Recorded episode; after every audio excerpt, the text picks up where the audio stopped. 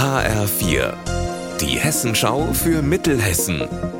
Hier ist das Studio Gießen. Ich bin Anne-Kathrin Hochstrat. Hallo. Bei Buderus Edelstahl in Wetzlar sollen rund 200 Menschen entlassen werden. Das hat die IG Metall heute dem Hessischen Rundfunk bestätigt. Einzelheiten von Eva Rösler. Die rund 200 Mitarbeiter entsprechen dabei 15 Prozent der gesamten Belegschaft. Betriebsbedingte Kündigungen seien dabei unvermeidbar, so heißt es aus der Konzernleitung Föstalpine in Österreich. Der Hauptgrund für die Entlassungen seien die gestiegenen Energiepreise. Die IG Metall wiederum kritisiert die Kündigungen scharf, weil die Anzahl der Mitarbeiter bei diesem Vorgehen an den Produktionserfolg gekoppelt sei. Und das sei sehr kurz gedacht. Wenn sich die Lage nämlich wieder verbessern sollte, dann würden die Fachkräfte fehlen.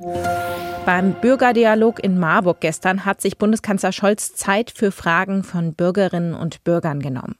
Es kamen zwar nicht alle 150 dran, aber ein bunter Strauß verschiedener Fragen war trotzdem drin. Von Fragen zur Versorgung psychisch Kranker über Waffenlieferungen in die Ukraine bis hin zu Personalfragen war alles dabei. Offizier Patrick Fischer hatte den Kanzler gefragt, wie lang sich das Personalkarussell im Kabinett noch weiterdrehen soll.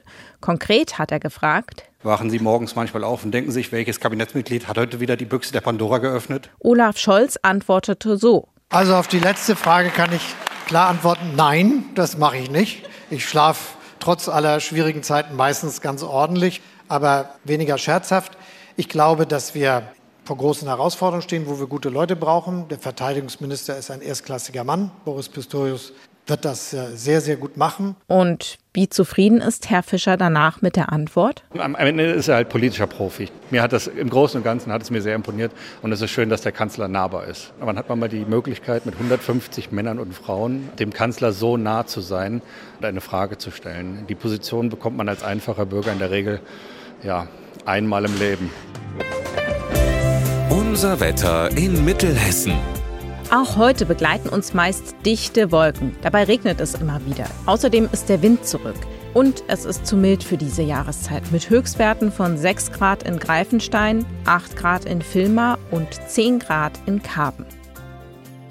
Ihr Wetter und alles, was bei Ihnen passiert, zuverlässig in der Hessenschau für Ihre Region und auf hessenschau.de.